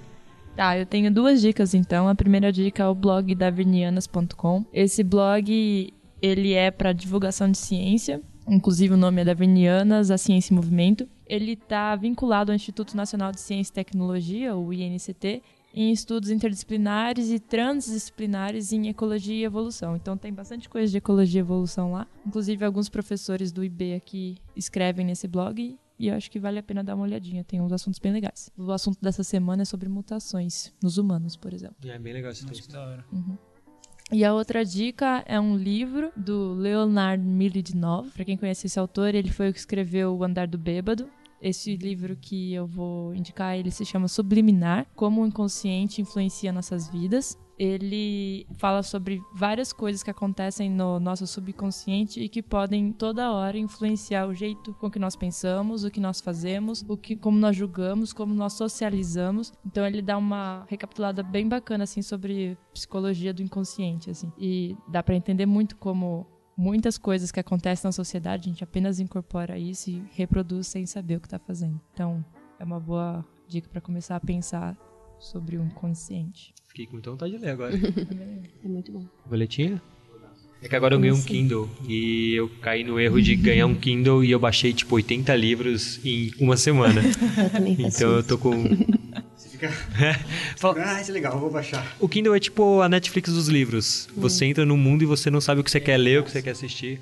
Não, na verdade você tem que entrar na, no site da sua provedora de livros e baixar lá e pagar pro autor. Eu, vou, eu tinha pensado em duas dicas, mas já que a Camila sugeriu esse livro, me fez lembrar um outro, uma outra coisa que eu vou já su- sugerir agora, que é um curso online do ED, EDX, ou edx.org, que chama The Science of Everyday Thinking.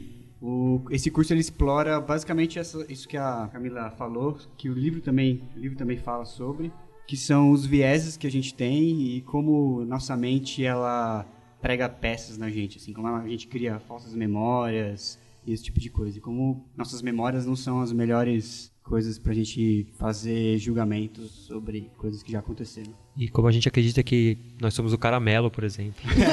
Nossa, é verdade. só. tá, tá bem relacionado com o meu ato falho de hoje.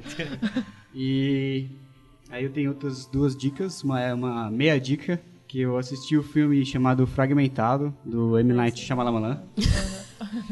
E o, o filme é muito legal, só que Só o final é Nossa, meio o final bosta. é bosta. Ai, não assisti. Tipo, não, assistam, assistam. É, que legal. Acho Depois, que então Dica, mas não é dica. depois dessa propaganda, eu vou querer muito assistir. Não é, não é que o final, a, tipo, o fechamento do filme é, é ruim, mas a ideia, tipo, o filme tava num caminho tão legal assim, e aí chegou num ponto que foi só água abaixo. Falei, puta, mano.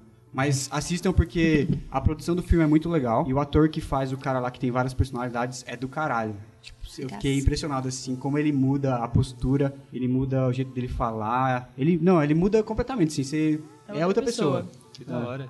Bom, então assistam e faltando 15 minutos você para e vai fazer outra coisa. Dorme. Não, assim, Não, é é um que- pouco mais, porque o filme tem duas horas. o final é, é legal, mas podia ser melhor.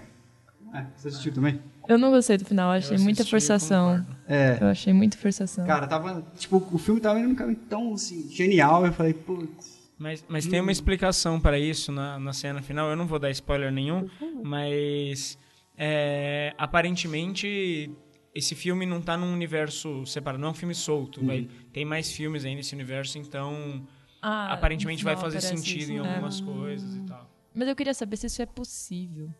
Ai, tio. Não, tipo, a ideia de ter múltiplas personalidades eu acredito, mas o final eu fiquei assim, será que isso é possível realmente? Ou deram uma viajada total? Droga, agora eu quero assistir pra ver se é possível ou não. Então, sem spoilers. Vamos lá assistir, Vamos lá, galera. vamos pra próxima. Bom, Max, cê- cê- Eu, eu tenho mais um, Ah, tenho mais então um. bora. Uma dica inteira agora. Não, mas, Já deu. mas dicas meias ou dicas do que não fazer são muito boas, porque num- em- no tempo em que vivemos, no qual o nosso tempo é muito, muito contado, às vezes você prevenir alguém de fazer ou assistir alguma coisa ruim é uma ótima dica. Eu vou dar um- uma dica quando você tiver tempo a perder, que é um joguinho chama Mini Metro, que foi uma dica do Braincast, algum Braincast que eles deram aí. Você tá só copiando. E eu tô só copiando porque eu comecei a jogar e eu viciei, é muito legal. Você tem que montar uma linha de metrô e ficar ligando uma estação na outra. é muito da hora, sério. Procurando um novo Jogar, emprego. Você não vai conseguir parar mais. Nada como tempo Cara, e pior é que eu livre, né? gosto muito desse tipo de jogo. Eu tenho três dicas também. A primeira é bem relacionada ao tema e é uma dica mais científica do que cultural. É um canal do YouTube que fala sobre comportamento animal, que ainda está com poucos, poucos inscritos.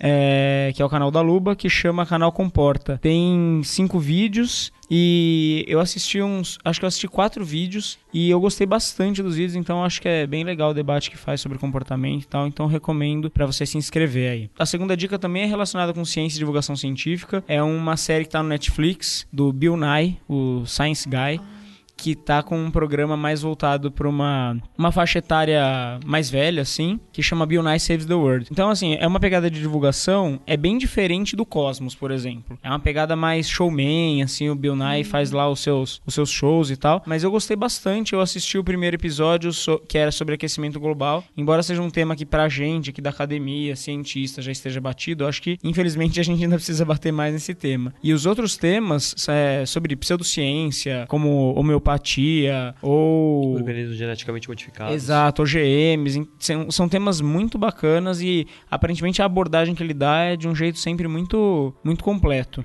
E a terceira dica não é relacionada à ciência, mas é um filme com a Emma Watson e se eu não me engano o nome do ator é Daniel Burr. É um filme que chama Amor e Revolução, que basicamente ele se, ele se passa no contexto do golpe no Chile, quando depõem o Salvador Allende, colocam o Pinochet, e um, um cara que era Aí não sei se ele era do PC chileno, mas ele era militante a favor do Allende e ele é preso num campo de concentração do Pinochet e aí a história se desenvolve lá e é uma história baseada em fatos reais, então é bem legal e assim, é, fala sobre um tema importante que é política, que não está diretamente com a ciência, mas que é sempre bom a gente não esquecer de falar, né? E o fato de você ter chamado de golpe já diz muito sobre você e sobre tudo, né? Algumas pessoas chamariam de revolução. Mas. É. Ah, aliás, o, aliás o, o nome do filme, a tradução é Amor e Revolução, mas eu não gostei. O nome original é Colônia. Porque, de fato, embora tenha muito amor no filme, não tem revolução nenhuma. Tudo bem, ah, o cara era revolucionário, ok, mas de fato o Pinochet é um golpista. Isso, desculpa, galera, mas não é uma questão de opinião. Por último, mas não menos importante, Luiz. Eu também tenho duas dicas, eu tinha uma só, mas fiquei com inveja.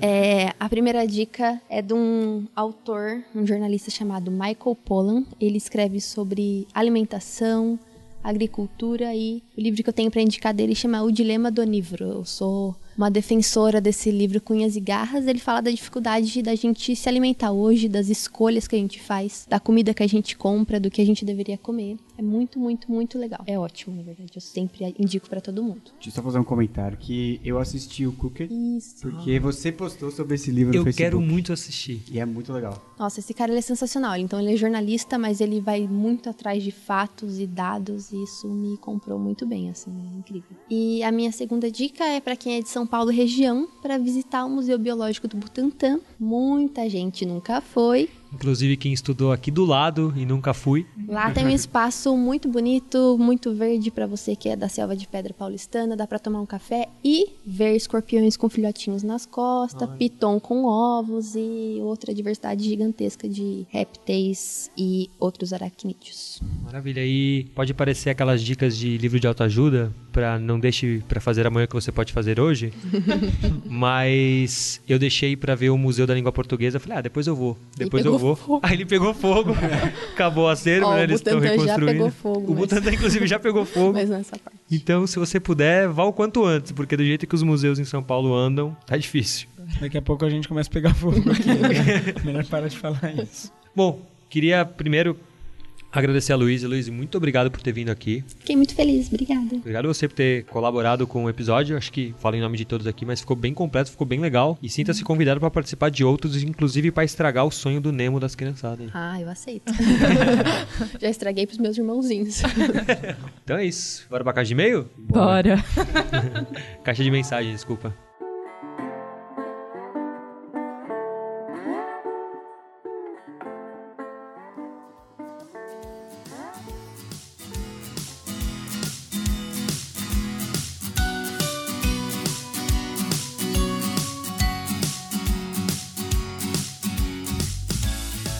Maravilha, então. Vamos começar aqui mais uma caixa de mensagens. Essa caixa de mensagens faz referência ao nosso episódio anterior, número 16, que foi sobre trilhas e montanhismo, no qual a gente já aproveitou e apresentou os novos participantes. Uhul. Estamos aí, gente. Quanta empolgação da Camila. Bora para as mensagens então? Bora. Bora. Então a primeira mensagem que nós recebemos foi do Cássio José, de Itapetim, em Pernambuco. Ele mandou essa mensagem pra gente através do nosso WhatsApp, que o número é 948870901. Então ele mandou um áudio e, bom, vamos colocar o áudio depois a gente comenta um pouco. Alô, alô, galera do Alô Ciência, tudo beleza? É, fazendo só uns complementos aqui, eu não sei se eu estava distraído no momento que estava ouvindo o cast ou se realmente foi um ponto que passou despercebido a vocês. Quanto aos materiais, eu não vi ninguém falando de lâminas. Colocar lâmina no material é sempre bom, né? A gente precisa ali para cortar uma corda, para cortar um graveto, uma coisa ali. É uma faca, sei lá, machadinha, qualquer tipo de lâmina, né? É sempre importante ter na, na mochila lá. Talvez tenha passado distraído, eu, né, eu sempre ouço o cast fazendo alguma coisa, então talvez tenha passado despercebido por mim. Mas se vocês realmente esqueceram de falar de lâminas, que eu não vi no cast, é, é bom fazer esse complemento no cast posterior, falar, é importante, né? Pra um, tanto para uma trilha, uma caminhada, um, enfim, assim como uma lanterna, e eu concordei imensamente com os itens que vocês colocaram, mas eu achei que faltou falar ali uns 5 minutinhos sobre uma lâmina, a lâmina adequada para o tipo de trilha, não uma trilha que você vai precisar cortar uma coisa mais pesada ali, é realmente abrir parte da trilha, um facão. Isso for uma trilha mais leve, uma coisa mais tranquila, você levar ali pelo menos um canivete, que sempre ajuda em situações, principalmente situações inesperadas que podem acontecer. Esse é um ponto, é quanto aos materiais. E quanto às dicas culturais, velho, eu, eu viajo muito. Vocês dão dicas excelentes, assim. Eu já, já vi um monte de coisa das dicas que vocês deram. E aí eu queria só fazer um complemento. é, Na Natureza Selvagem, né, que é o filme que foi citado aí. E lembrando assim, para quem gosta da mídia livro, Na Natureza Selvagem, né, é baseado em um livro, o filme é baseado em um livro. E o filme Selvagem também, eu não sei, acho que vocês devem saber, mas ah, tem ele também baseado em um, um livro. O livro se chama Livre, livro muito bom por sinal. E o filme é baseado nesse filme. O filme Selvagem é baseado no livro Livre. Uh, e uma outra indicação que não foi feita aí é o livro No Ar Rarefeito, do John Krakauer, que ele narra a escalada ao Monte Everest, em que houve um desastre. Foi feito até um documentário recentemente, não lembro do nome do documentário, mas é um livro muito bom, No Ar Rarefeito, do John Krakauer, que inclusive é o cara que, que escreve o livro Na Natureza Selvagem, né? ele vai refazendo os passos lá do Chris McCandless. Aí, no caso, é o mesmo autor, Na Natureza Selvagem e No Ar Rarefeito. Então, galera, é isso. Um parabéns aí para vocês pelo o cast, tá muito bom, cada vez melhor. E espero que saiam episódios aí cada vez mais variados e melhores pra gente se deliciar aqui ouvindo. Valeu, grande abraço, até mais. A mensagem ficou bem legal, né? Ele tocou em vários pontos. Vamos por partes aqui. Primeiro ele começou falando da parte de lâminas, né? Ele não lembra se a gente falou ou não. E acho que a gente chegou a citar o uso de canivete, mas foi bem por cima mesmo. Não, não, não nos aprofundamos muito sobre isso. É, e também falou sobre levar um facão, alguma coisa assim, né? Eu acho que pro tipos de trilhas que foram comentados no episódio, que acho que são trilhas já mais demarcadas, que não necessitam levar um facão, mas se você for um lugar de mata fechada, for abrir uma trilha, ajudar na construção de uma trilha, alguma coisa assim, é legal levar uma assim. Mas é sempre bom lembrar também que as trilhas elas podem variar regionalmente. Então em São Paulo a gente não, a gente não tem trilhas que precisem de facão ou coisas, materiais mais pesados, assim. Mas talvez em Pernambuco seja necessário. Ah, lembrando que a lâmina pode ser usada para diversos outros usos, né? Não só para abrir mata, como o Cássio mesmo disse. Às vezes você quer cortar uma corda, você quer, sei lá, abrir uma embalagem de algo que você levou. Tem canivete que é multiuso, dá para você, enfim, usar a lâmina de diversas formas, não só para abrir a clareira. Ele também comentou um pouco sobre nossas dicas culturais. Bom, ficamos muito felizes que as pessoas estejam curtindo nossas dicas. Inclusive no nosso último no último episódio, o nosso grupo de WhatsApp dos colaboradores bombou com a galera pirando nos jogos que o Caramelo e o Lucas recomendaram. Então a gente fica muito feliz que vocês estejam curtindo as dicas. Ele falou do, do livro, né, No Ar Rarefeito, que foi por sinal um livro que quando eu fui pesquisar sobre esse assunto, eu achei uma resenha muito boa no YouTube, de uma youtuber chamada Tatiana Feltrin. Eu gostei muito. Deu vontade de ler o livro, infelizmente não tive tempo hábil para ler antes do episódio, mas me chamou muita atenção mesmo. O canal dessa mulher é bem, é bem legal. Sempre acompanhava. Maravilha, vamos agora pro. Dando continuidade pro e-mail do Lucas. Acho que a gente começou a ler o e-mail dele no, no podcast no episódio passado. Só que ele tinha comentado todos os nossos episódios e só deu tempo da gente ler até o sétimo para não ficar muito longo. Então vamos continuar agora. O bom da gente ler essas mensagens do Lucas é que serve pra gente fazer um balanço do podcast, não um resumo do que rolou até aqui. Então, lendo agora o comentário que ele fez sobre o episódio Mergulho e Ciência. Ele disse assim: Minha vontade depois desse episódio é de fazer um mergulho.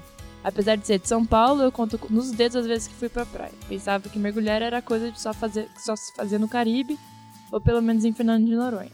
Bem, não, Lucas, o mergulho tá aí a torta direito, a gente só precisa saber aproveitar nosso litoral.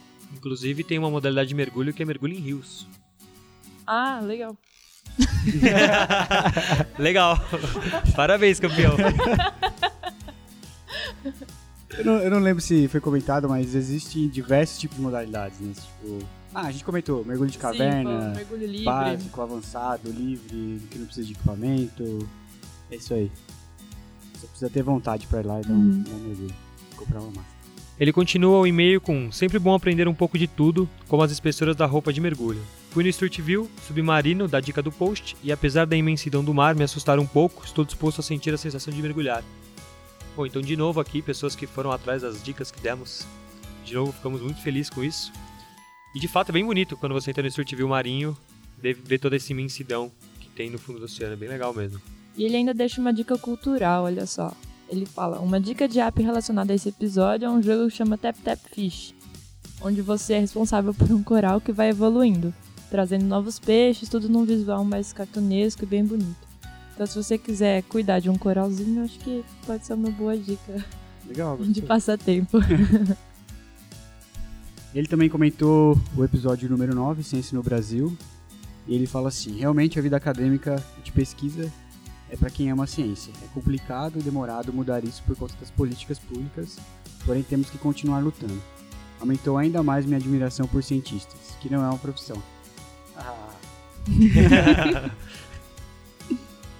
Bom, acho que esse talvez seja um dos episódios que nunca vai ficar muito datado, né? Porque vide o momento econômico e político que vivemos no Brasil e como a ciência está sendo tratada, né? Acho que recentemente houve a marcha pela ciência aqui e a situação está cada vez mais difícil. Uhum. E assim, a gente fica muito feliz que as pessoas, como ele comentou, que têm admiração pelos cientistas, mas eu não gostaria que o cientista fosse visto como um super-herói, sabe? Aquela pessoa que, apesar de todas as dificuldades, consegue fazer ciência, consegue fazer seu, seu trabalho. A gente só queria ser reconhecido, assim, e fazer nosso trabalho Só sem... queria ganhar relativamente bem. Ele até fala que ele ficou surpreso com o valor, com quanto ganha um mestrando e um doutorando. Pois é, meu filho, estamos nessa situação. Pequeno desabafo.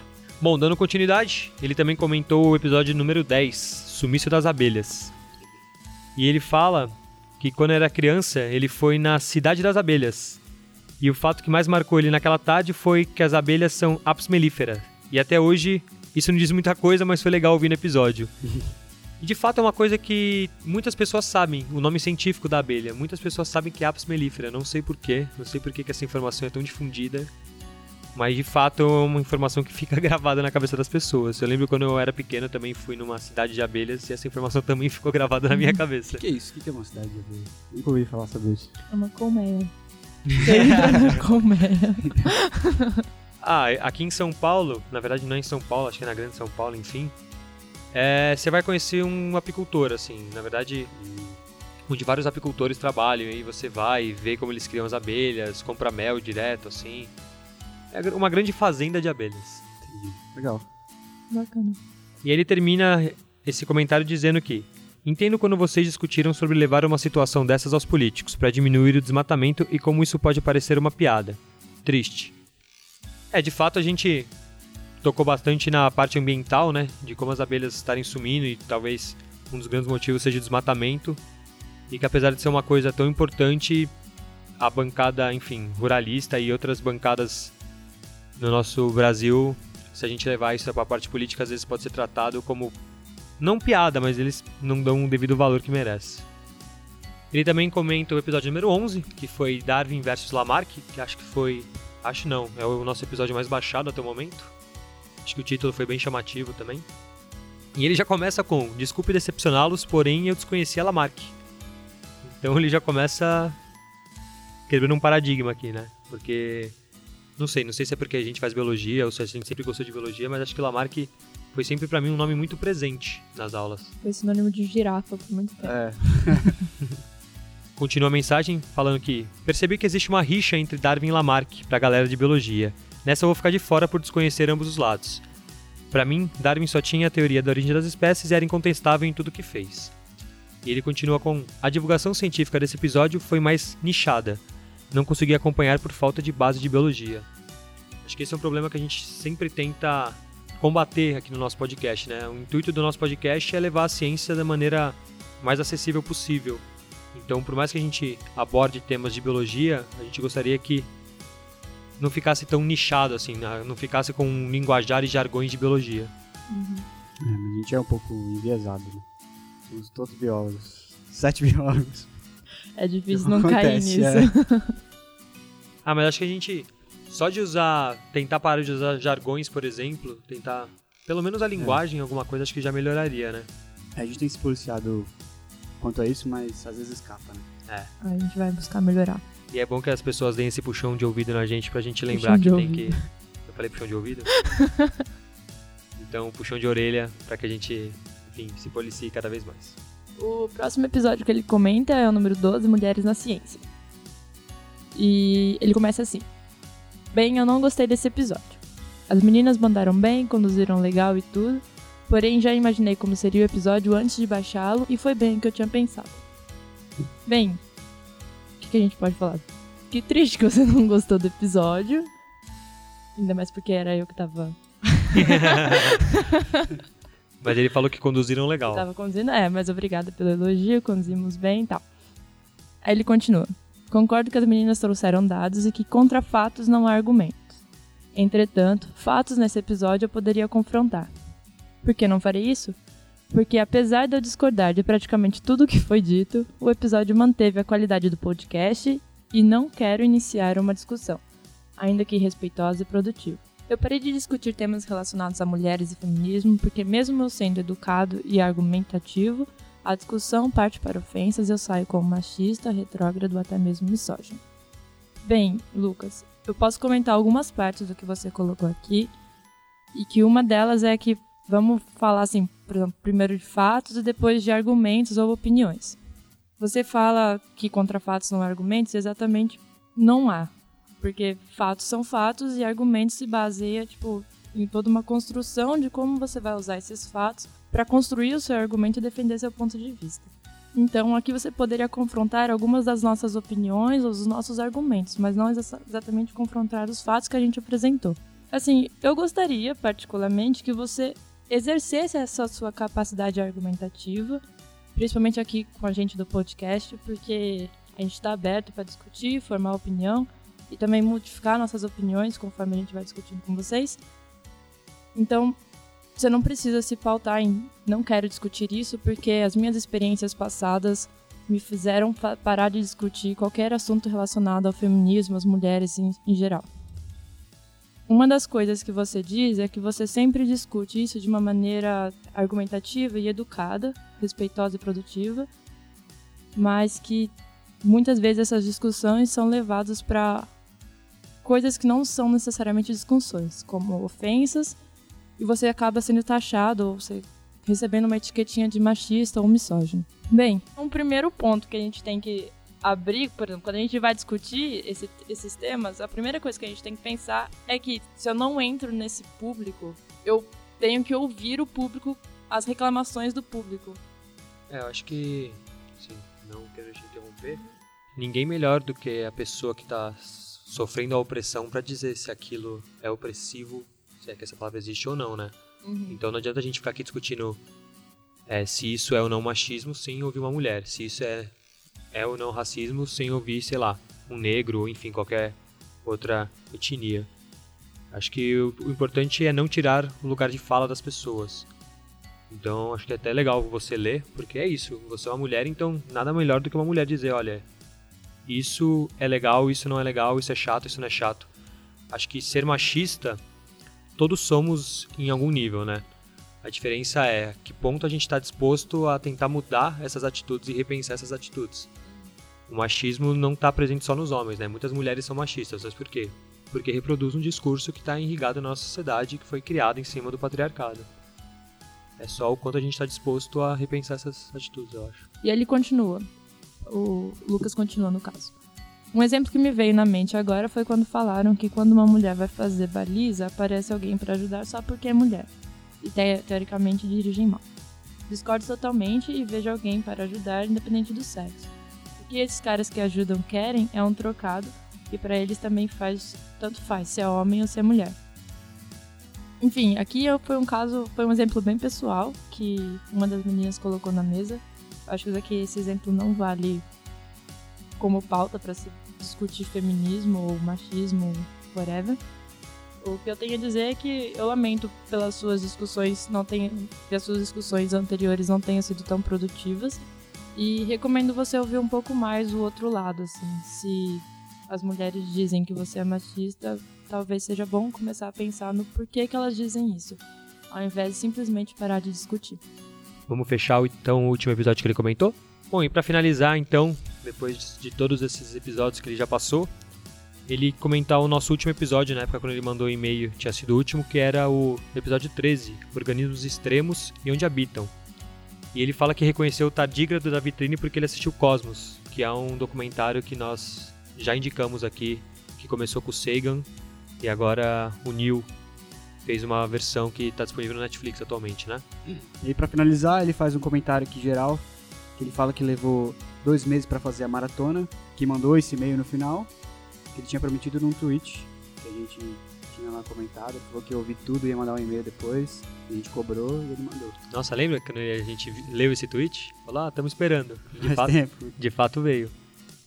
No geral, o conteúdo que vocês estão produzindo é de qualidade desde o, desde o início. As vitrines são muito bonitas e gosto do modo como conduzem o episódio, numa ordem de falamos disso, daquilo, e agora eu vou falar disso outro. Isso foi uma coisa que fomos pegando com o tempo, né? De organizando a pauta, porque os primeiros episódios talvez não tenham sido tão assim.